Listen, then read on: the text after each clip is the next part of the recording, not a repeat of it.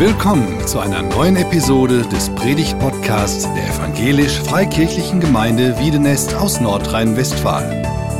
Wir sind davon überzeugt, dass Gott durch Predigten redet. Wir wünschen viel Inspiration beim Hören.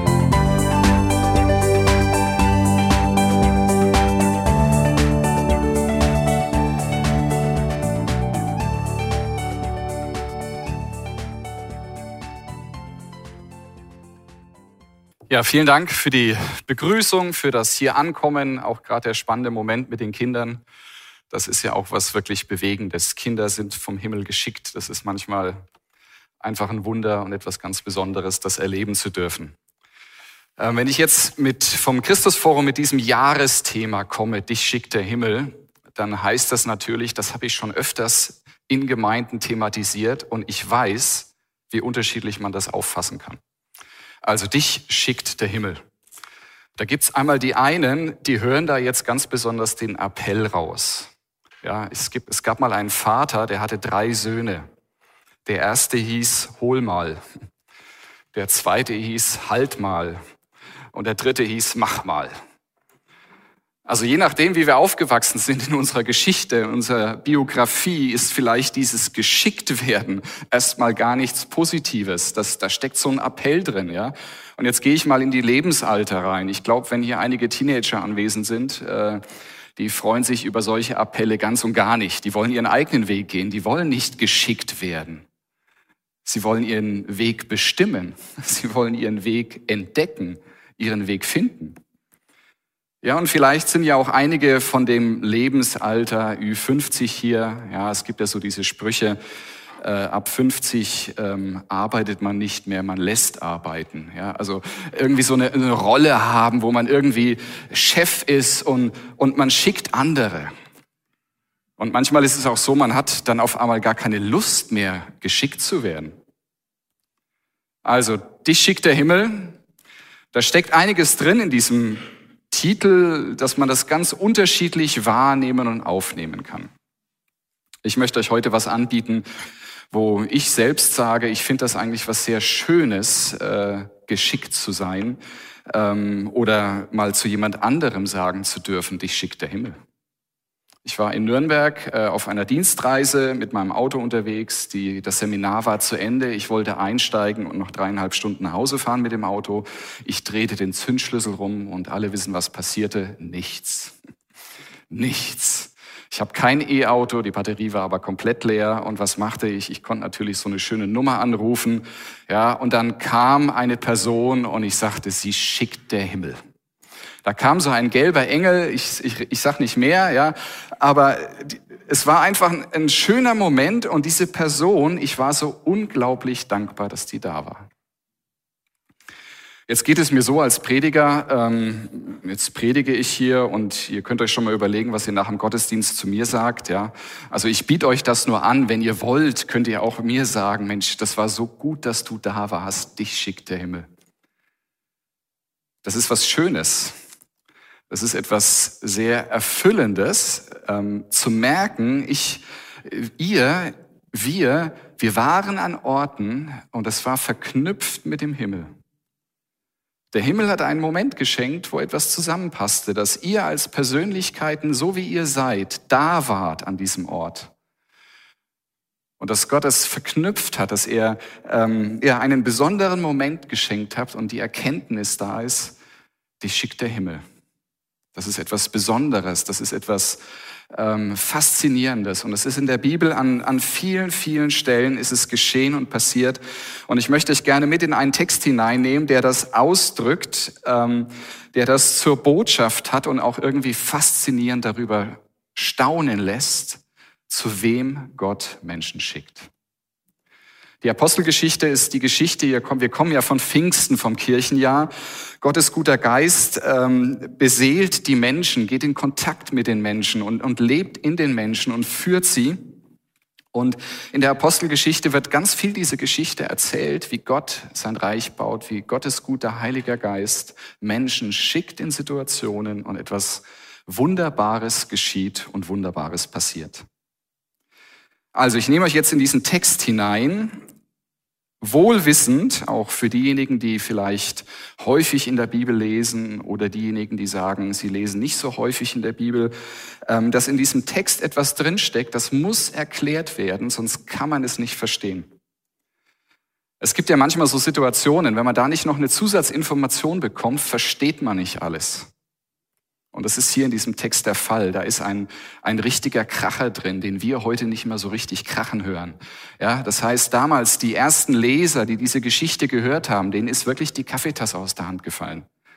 Ja, denen ist die Kinnlade runtergegangen.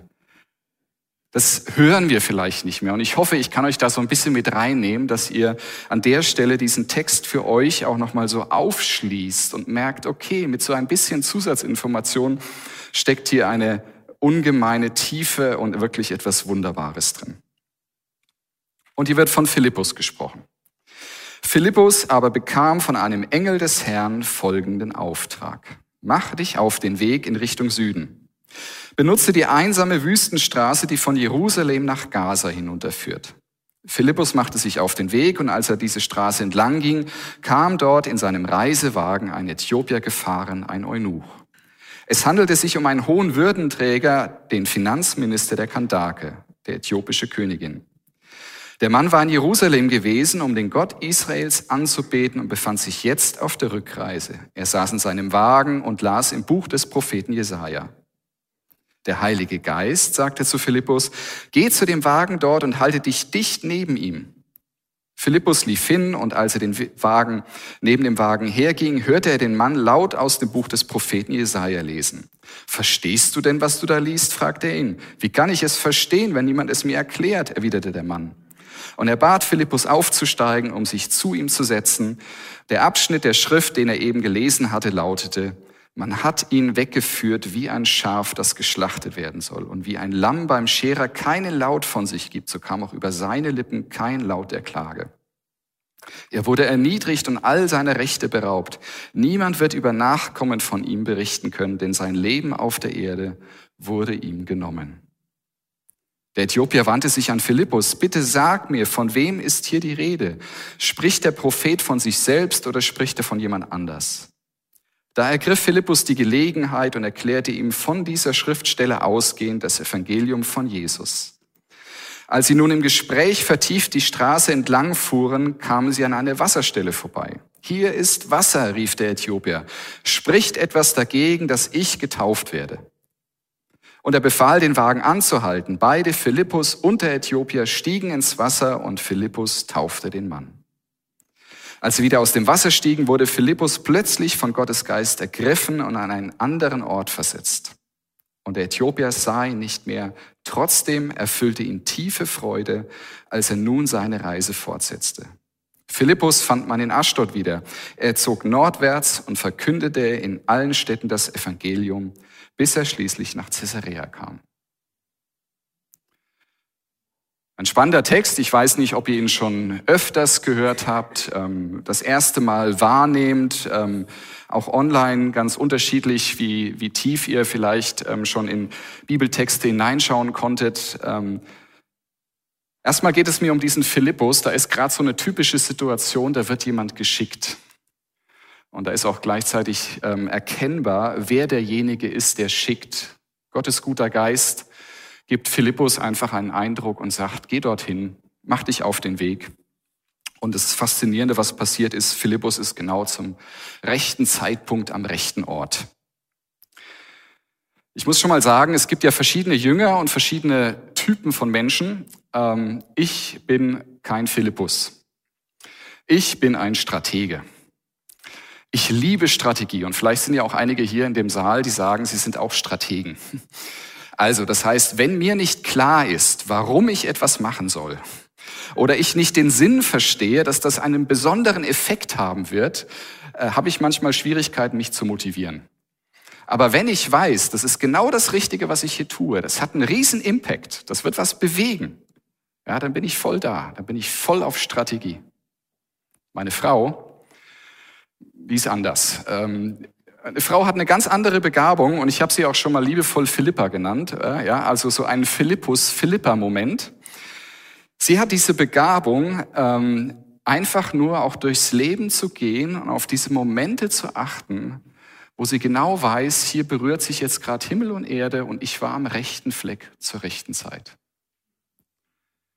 Ich glaube, in unserer Gesellschaft, vielleicht ist es auch typisch deutsch, ähm, dass wir die Strategen manchmal ein bisschen bevorzugen, weil sie so, so große Linien und so straight oder keine Ahnung was unterwegs sind. Aber es gibt so viele Menschen, die haben diese faszinierende Begabung, ähm, das regelmäßig vielleicht sogar zu erleben, dass Gott sie in Momente schickt, meine Frau arbeitet im Krankenhaus und äh, immer wieder kommt es zu diesen Momenten, dass sie mit Patienten, Patientinnen Gespräche führt und nach Hause kommt und sagt, das war, ich weiß auch nicht wie, das war gerade genau der richtige Moment, dass ich da in die Tür reingekommen bin und mit der Person gesprochen habe. Das ist faszinierend, das ist doch etwas Erfüllendes, etwas Glücklichmachendes und auch irgendwo etwas ähm, Leichtes dass Gottes guter Heiliger Geist die Dinge schon im Griff hat. Die Strategen, die können manchmal so verbissen sein, die können manchmal so, ähm, so nach der Lösung suchend unterwegs sein. Ja? Und dann gibt es die anderen, die auch irgendwo es annehmen, dass Gottes guter Heiliger Geist einfach nur führen möchte und er schenkt diese Momente. Von daher, ich weiß nicht, zu welchem Typus ihr euch jetzt zählt. Es gibt sicherlich noch andere Typen, äh, Formen, aber auch diese Einladung, diese, dieser Bibeltext auch einfach ausspricht, sich darauf einzulassen, auch mit einer gewissen Leichtigkeit durchs Leben zu gehen und diese Momente einfach wahrzunehmen und zu entdecken, wo Gottes guter Heiliger Geist etwas schenkt, dass man zur rechten Zeit am rechten Ort war. Dieser Philippus ähm, lässt sich darauf ein, er geht in eine, auf eine einsame Wüstenstraße. Jeder Stratege wird schon sagen, das ist nicht sinnvoll, ja? Das sind ja keine Menschen, einsam. Und dann kommt er dahin, kommt in, findet diesen Mann auf, äh, diesen Äthiopier auf diesem Wagen und er hat schon einen unglaublich geschickten Gesprächseinstieg. Verstehst du eigentlich, was du da liest? Ja, das ist ein toller Einstieg, oder zu sagen, sag mal, kannst du überhaupt verstehen, aber das scheint in dem Fall, der Äthiopier reagiert auch, ähm, wenn man das so ein bisschen reinliest. Ja, ja, wie soll ich denn verstehen, wenn mir keiner was erklärt? Ja, also schon sind sie die beiden im Gespräch. Und es entwickelt sich etwas, ähm, und da muss ich euch jetzt eine Hintergrundinformation geben, die unglaublich wichtig ist. Ähm, sie ist nicht immer leicht auszusprechen, aber sie ist wichtig, um in diese Zeit auch ein Stück einzutauchen. Es geht an der Stelle darum, dass es ein Eunuch war. Man kommt nicht in einen Gottesdienst, in eine Predigt, um eine Predigt und Thematik über einen Eunuchen zu hören und irgendwelche Bilder im Kopf zu haben. Aber ich muss euch da so ein Stück mit reinnehmen, damit ihr versteht auch, wie dieser Text sich weiterentwickelt. Ähm, diese sogenannte Kastration war in allen Völkern üblich und die gab es über die Jahrtausende. Es war eine Form, ähm, den Willen eines Mannes, Mannes zu brechen. Beziehungsweise, äh, man kann es sich so ein Stück vorstellen, die Nachkommenschaft war etwa vergleichbar mit den Adelslinien, wie wir sie vielleicht aus verschiedenen Königreichen noch kennen, ja, blaues Blut. Also die Nachkommenschaft äh, garantierte äh, Regentschaft. Und deswegen war das auch ein Weg, ähm, dafür zu sorgen, dass äh, hier diese Nachkommenschaft geschützt wird. Es wurde in den Völkern ganz unterschiedlich gemacht. Es gab Kriegsgefangene, erwachsene Männer, da wurde ihr Wille gebrochen. Es gab ähm, Kinder und das war die Großzahl derer, die später in äh, höhere Ämter kamen. Die wurden im Kleinkindalter ich will es gar nicht groß ja, detaillieren, aber letztendlich äh, wurde ihnen Gewalt angetan. Und bitte denkt jetzt auch nicht an diese medizinische Präzision, wie wir uns das heute so vorstellen. Die Kinder, die das überlebten und nicht an Infektionen starben, hatten oft Schwierigkeiten mit, ähm, ja, mit den ganz normalen Dingen aufs Klo zu gehen und wie auch immer. Also denkt euch mal in diese Zeit rein und denkt euch mal auch ein Stück in diesen Mann hinein. Wenn das im Kleinkindalter geschehen ist, oft war es so, dass reiche Familien einen ihrer Söhne opferten, damit er eine gute Position hatte, oder arme Familien ihre Söhne opferten, damit sie mal später eine bessere Chance hatten. Ähm, Wenn es im Kleinkindalter geschehen ist, dann ist Testosteron nicht produziert worden, der ganze Körperbau blieb schmächtig, er blieb klein, ähm, der Kehlkopf wuchs nicht im Stimmbruch, ähm, die Stimme blieb hoch, so wie man sich das vorstellt. Wenn das im Erwachsenenalter geschah, dann war natürlich der Körperbau schon da und alles. Da diente es oft der Erniedrigung äh, der Männer, um ihren Kampfesgeist auch letztendlich zu brechen. Also es tut mir leid, dass ich euch das so ein bisschen mit reinnehmen muss. Der Elberfelder Übersetzung, den Übersetzern war das an der Stelle, glaube ich, auch so ein bisschen so ein Tabuthema. Deswegen haben sie nämlich in ihrer Übersetzung nicht vom Eunuchen gesprochen, sondern vom Kämmerer. Neuere Übersetzungen nehmen das wieder mit rein, weil sie verstehen, dass man diesen Text nur verstehen kann, wenn man das liest und weiß. Von daher nehme ich euch hier so ein bisschen mehr mit hinein in diese Thematik. Stellt euch vor, da sitzt dieser Mann, der keine Zugehörigkeit mehr hat. Er wird keine Familie gründen können. Er ist aus seiner Familie herausgerissen und ist benutzt worden und dient jetzt äh, einer, an der Kandake. Äh, er hat einen Auftrag, über Gelder zu wachen, die nicht mal ihm gehören.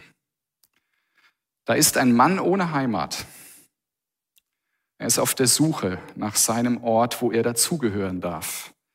Und er will diesen Gott in Israel anbeten. Er reist nach Jerusalem. Er reist in dieses Land, wo er von diesem Gott gehört hat. Und ähm, er kommt dort an und er darf den Tempel nicht betreten, weil er ein Eunuch ist. Er durfte nur in den Vorraum. Der Vorraum ist der Ort, wo Jesus einmal ähm, die ganzen Händler ausgetrieben hat mit der Peitsche, mit, mit Zorn und Ärger. In diesen Raum durfte er, aber weiter durfte er nicht. Er durfte auch nicht, das äh, war in ähm, 5. Mose im Gesetz festgeschrieben, ein Eunuch durfte auch nicht zum Judentum übertreten. Weil Gott wollte diese Praxis nicht. Gott wollte dieses Opfer nicht. Gott wollte diese Gewalttat nicht. Nicht mal bei Tieren durfte das gemacht werden. Das, das sollte einfach nicht sein. Aber dieser Eunuch hat keinen Zugang. Und dann fährt er wieder nach Hause. Vielleicht hat er in einer Synagoge ähm, die Jesaja-Rolle gekauft. Das ist anzunehmen. Er sitzt dort und auf der Rückreise ähm, liest er letztendlich ähm, diesen bedeutenden und entscheidenden Text. Der Abschnitt der Schrift, den er eben gelesen hatte, lautete. Und jetzt bitte versetzt euch mal in diesen Mann, der dort sitzt. Man hat ihn weggeführt wie ein Schaf, das geschlachtet werden sollte. Und wie ein Lamm beim Scherer keine Laut von sich gibt, so kam auch über seine Lippen kein Laut der Klage. Er wurde erniedrigt und all seiner Rechte beraubt. Niemand wird über ihr, über Nachkommen von ihm berichten können, denn sein Leben auf der Erde wurde ihm genommen.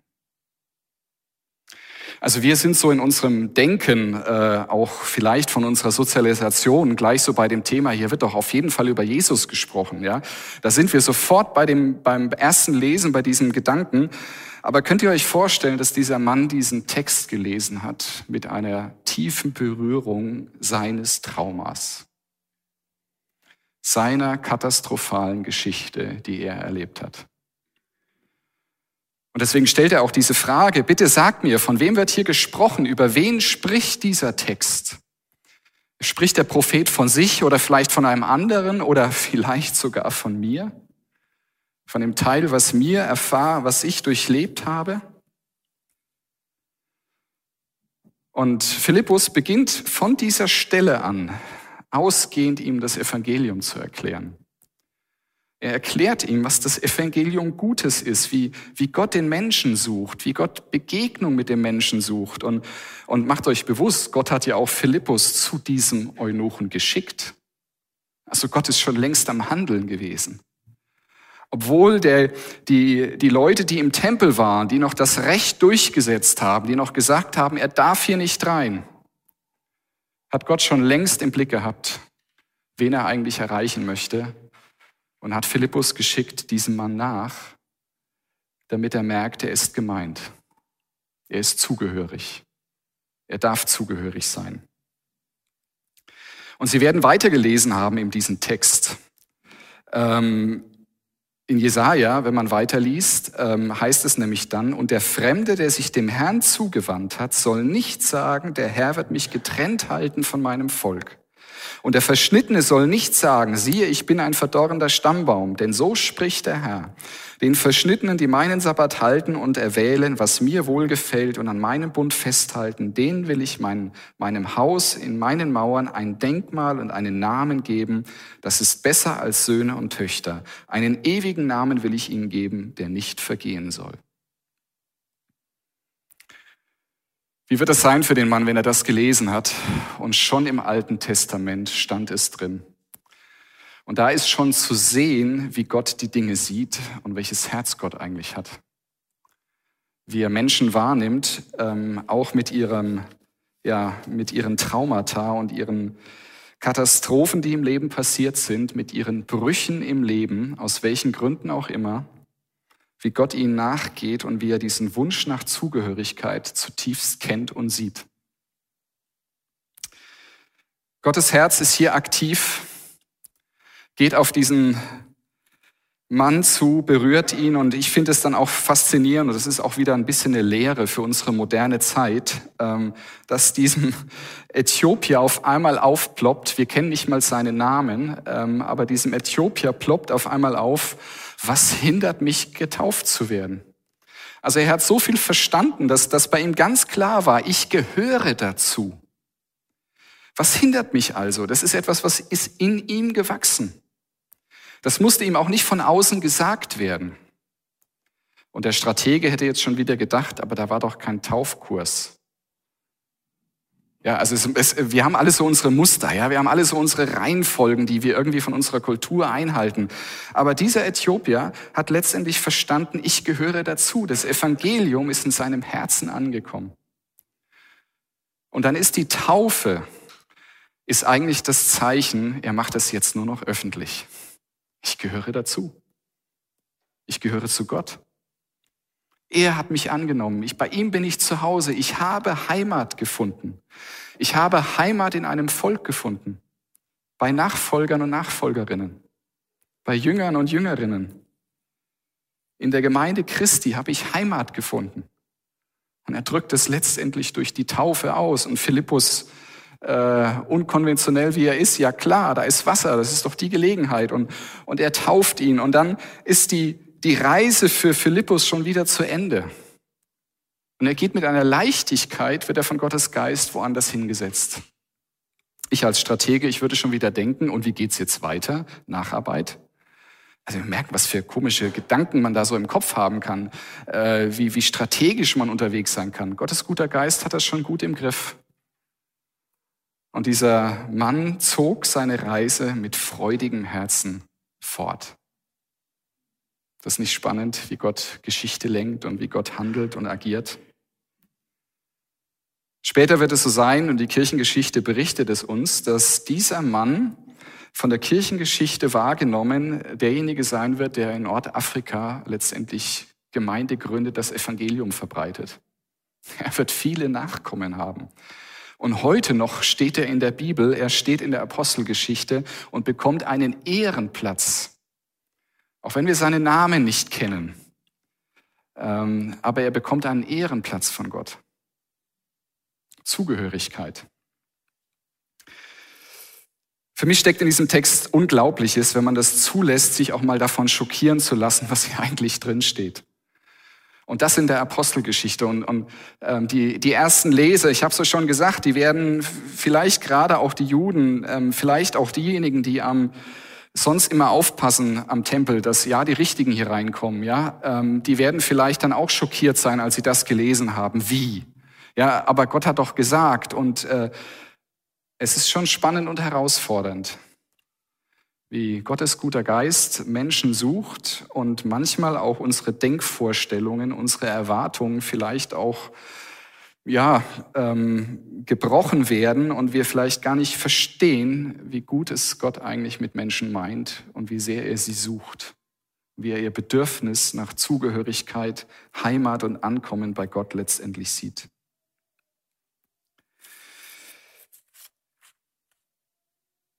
Ich glaube, dass es spannend ist, ähm, das Ganze jetzt auch nochmal auf uns zu übertragen, neben dem Staunen über Gott. Das ist eines der wichtigsten Dinge, die ich aus diesem Text mitnehme, ist eigentlich, ich will einfach nur staunen. Ja? Ähm, Christoph fragte mich, ob es noch irgendeinen Action-Schritt gibt oder irgendwas, was man noch tun kann. Ich glaube, manchmal muss man gar nichts tun. Manchmal dürfen wir auch einfach nur darüber staunen, wie Gott ist und das darf uns verändern und das darf uns prägen. Vielleicht können wir, was wir was tun können, Gott anbeten über seine Größe und über sein, seine Sicht und seine Weitsicht. Aber ich möchte auch einfach noch mal tiefer gehen. Ich weiß nicht, wer hier alles zuhört. Von daher auch einfach mal die Frage an dich. Wie heißt dein Schmerz? Wo du manchmal den Eindruck hast, ich gehöre nicht dazu. Weil ich vielleicht andere Erlebnisse habe, weil meine Vita nicht so einwandfrei ist wie viele andere, die so Vorzeigevitas haben. Also was ist dein Schmerz? Was lernst du über Gottes Herz? Wie Gott Menschen nachgeht. Vielleicht kann das ja auch so ein Moment sein, so ein kleiner Moment, wo dein Herz berührt ist und wo du merkst, ja, auch Gott meint dich. Auch Gott rührt dich an und Gott sieht dich und er sieht auch deinen Schmerz und diesen Kampf darum, zugehörig zu sein. Und er sucht dich und er spricht es dir auch zu. Und es darf in deinem Herzen wachsen, wie in diesem Mann, diesem Äthiopier, ich gehöre dazu. Es ist gut, weil Gott sieht mich. Und wo möchtest du von Gott lernen? Menschen mit seinen Augen zu sehen. Also nicht so die Schablonen, das Äußere. Nicht so das, was gelungen ist im Leben und das, was nicht gelungen ist im Leben. Da, wo Brüche waren, wo Scheitern war, da, wo, wo Traumata waren, wie auch immer. Gott sieht ja einen Menschen, der auf der Suche ist nach Zugehörigkeit und Heimat, nach Frieden, ähm, nach Familie. Gott sieht ihn und Gott geht auf ihn zu. Da ist Gott aktiv. Wie viel dürfen wir da von ihm lernen? Und wenn ich nochmal auf das Thema gehe, dich schickt der Himmel, dann ist es einfach spannend und ich würde mich freuen. Ich würde mich, ich würde es nicht als Appell verstehen, als ähm, du wirst geschickt oder wie auch immer, sondern ich würde mich freuen, wenn ich an diesen Momenten dabei sein könnte, wo Menschen ähm, Gottes gutes Evangelium ins Herz fällt, wo sie bewegt werden und merken, Gott meint mich. Das ist doch toll, wenn man dabei sein darf bei, bei so einem Moment. Das ist doch schön und ich, ich würde mich tatsächlich freuen, wenn mich der Himmel schicken würde. Und, und ich spreche euch das auch mal zu, wenn ich in die Gesichter schaue. Ich glaube, ihr würdet euch auch freuen, Teil einfach so einer spannenden Geschichte sein zu dürfen. Deswegen lade ich euch ein, auch einfach, wenn ihr aus diesem Haus hinausgeht, vielleicht auch mit einer Leichtigkeit zu gehen und zu sagen, Gott, Gottes guter Geist, mach mit mir. Ich bin einfach da. Du kannst mich in solche Momente hineinschicken, wenn du möchtest. Die können kommen, wann sie kommen, zu den passenden, unpassenden Gelegenheiten.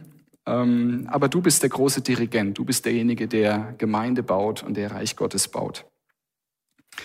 Und dann war Philippus wieder weg. Dann war er wieder ganz woanders. Und vielleicht wird es euch auch so gehen, dass ihr auf einmal merkt, ihr seid wieder draußen.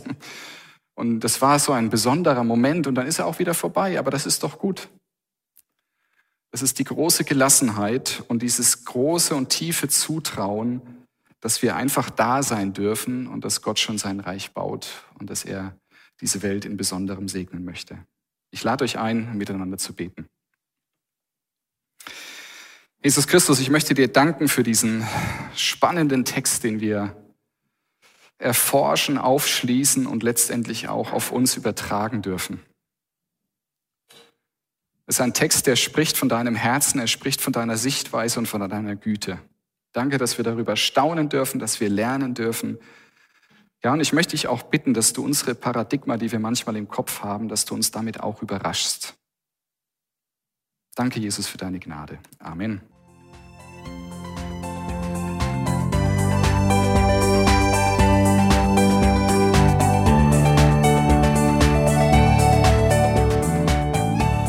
Sie hörten einen Predigt-Podcast der EFG Wiedenest. Weitere Predigten, Informationen zu Jesus Christus und zu unserer Gemeinde gibt es unter www.efg-wiedenest.de.